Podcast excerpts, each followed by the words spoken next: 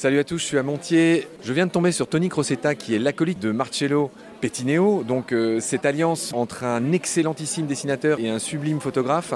Tony, je vais bientôt te libérer. J'aimerais que tu nous racontes une petite pépite naturaliste, un souvenir précis que tu as d'une rencontre avec un animal ou quelque chose que tu as su ou vu de tes yeux, tu vois, une pépite inoubliable. J'en ai une toute récente, tu n'es peut-être pas au courant, mais j'ai un amour très particulier pour une panthère qui s'appelle Romy, que je suis depuis plus de dix ans. Il se trouve par le plus grand des hasards que le premier léopard que j'ai photographié était son arrière-grand-mère qui s'appelait Elle avait la queue tranchée par une morsure de babouin.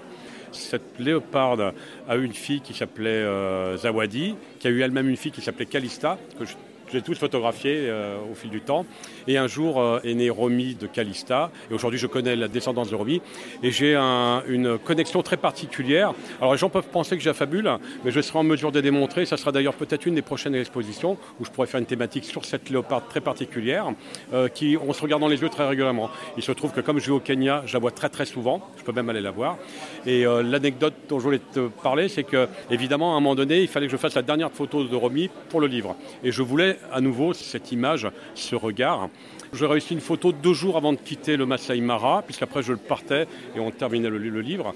J'étais très heureux d'une image où elle, se cache un petit peu derrière un arbre, elle me regarde, elle me fait un clin d'œil. Et puis euh, le dernier jour, on fait un dernier safari. Il y a mon guide qui me dit euh, Est-ce qu'on retourne voir Romy? Alors je réfléchis un peu, je dis bah non, non, j'ai l'image qu'il faut, on va peut-être perdre notre temps, tout ça. Je préfère aller voir des lionceaux et, et en repartant tout de suite après, à 200, moi je vois jamais rien, je n'ai pas les yeux d'un À 150-200 mètres, je vois une tache euh, inhabituelle dans un endroit. Je dis stop, stop, stop, je regarde. Et c'était un léopard. On se rapproche encore un peu, on restop, je regarde, je dis bon, je reconnais au facial, j'ai dit bah c'est remis. Alors je me suis dit bah je vais refaire une dernière photo, un beau portrait serré. Et quand on arrive, on arrive peut-être à peu près, on était un peu audacieux. Elle s'en va, elle part dans une rigole où elle se cache.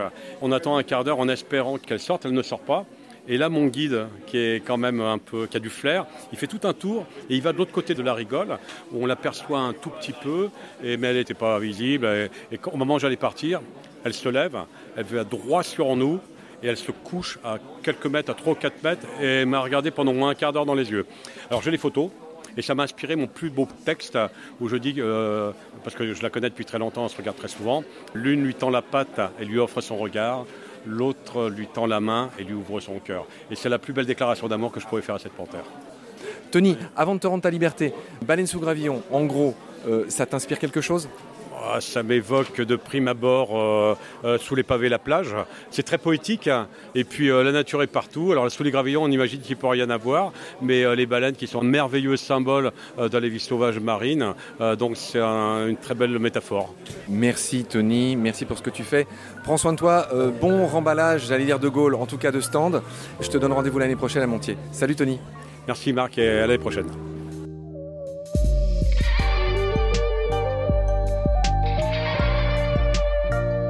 C'est la fin de cet épisode. Merci de l'avoir suivi. Pour continuer, nous avons besoin de votre soutien. Et vous pouvez nous aider simplement, en quelques clics et gratuitement. Il suffit par exemple d'utiliser le moteur de recherche solidaire Lilo. Ainsi, chacune de vos recherches sur Internet générera des gouttes qui seront reversées au projet de votre choix, comme Baleine sous gravillon par exemple.